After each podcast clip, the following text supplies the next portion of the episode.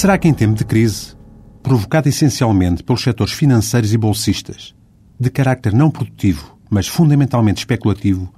tudo pode e deve ser permitido, nomeadamente ao nível do mundo assalariado? Valerá a pena falar na exploração do trabalho infantil ou adulto que se faz por esse mundo fora, em nome da globalização e dos preços baixos e competitivos, muitas vezes ao serviço e em benefício das grandes marcas multinacionais?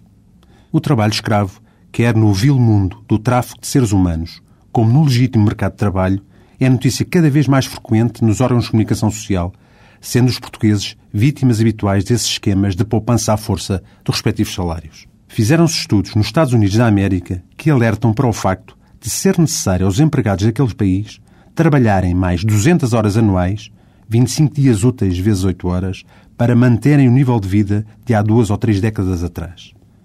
O desemprego bate recordes em diversos países europeus, como em Espanha e Portugal, assistindo-se a uma dissimulada e progressiva campanha no sentido da alteração das regras de apoio a esse exército de desempregados,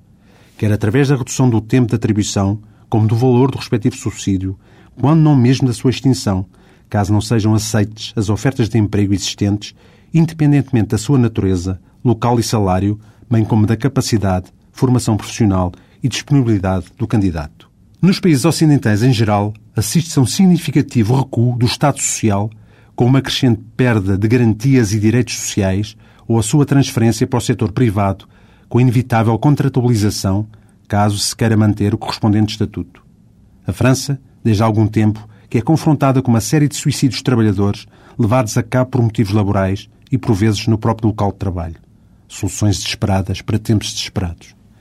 Insurgem-se vozes conceituadas contra as amarras e mordaças que aprisionam o livre despedimento dos trabalhadores e que constituem um enorme entrave ao nosso desenvolvimento económico e progresso social,